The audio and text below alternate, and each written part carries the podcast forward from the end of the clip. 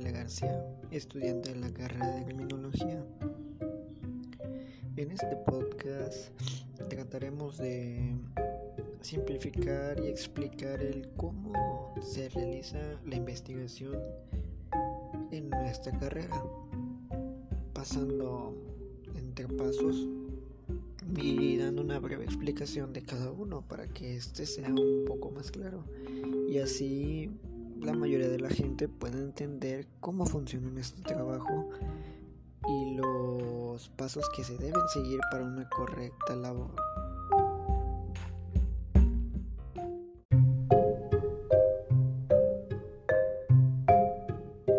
Ahora daremos inicio a explicar los pasos a los que se debe seguir.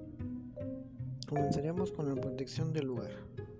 El primer paso al conocer el hecho delictivo y la situación, se procede a la protección y fijación de los límites de una investigación.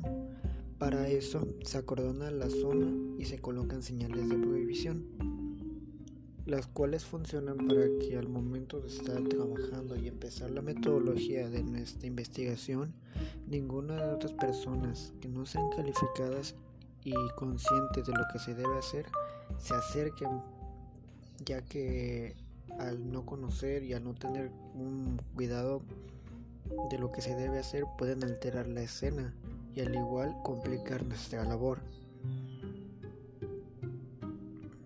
Después podemos proseguir a la observación del lugar.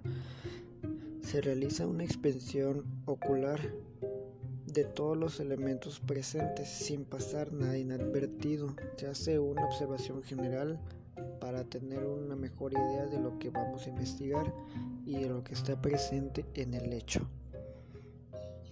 Después procedemos a la fijación del lugar. Es el momento de la descripción del escenario donde se recogen los indicios. Primero podemos empezar por la descripción manuscrita. Se hace una descripción exacta de lo general a lo particular de todo lo que vemos en el hecho delictivo. Después pasamos a la documentación fotográfica. Se realiza un reporte fotográfico preciso del escenario y de todos los elementos que hemos observado y descrito previamente. Después continuamos a la perimetría forense. Se reproduce el escenario exacto de los hechos mediante un plano. Se realiza en una hoja milimétrica con una escala de 1 a 200 o 1 a 400. Después procedemos al moldeado. El moldeado se asegura sobre un papel o masilla sobre todas las huellas presentes en el hecho.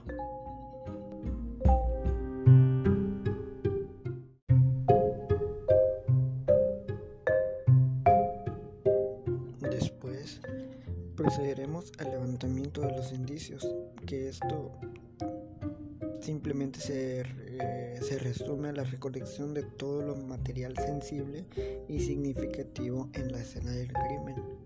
Dado esto, podemos continuar al embalaje de dichos indicios. Este, este paso es importante ya que aseguraremos la protección de todos los indicios recolectados y depende de qué indicios se hace diferente embalaje para que esto no sea alterado y pueda ser correctamente analizado en el laboratorio. Y al final tenemos la cadena de custodia. Esta se encarga de perseverar y conservar los indicios, ya que este también ampara al perito ante posibles cambios o alteraciones de estos ya que se le agrega etiqueta donde se marcan todas las descripciones de los indicios, el lugar de donde fue encontrado, la hora, para que, como previamente lo he mencionado, no haya ningún cambio y en el caso de hacerlo, el perito pueda tener un amparo para que no sufra consecuencias ante él. Por mí ha sido todo. Este podcast ha terminado. Espero que la información haya sido clara y precisa y nos vemos en el siguiente. Hasta luego.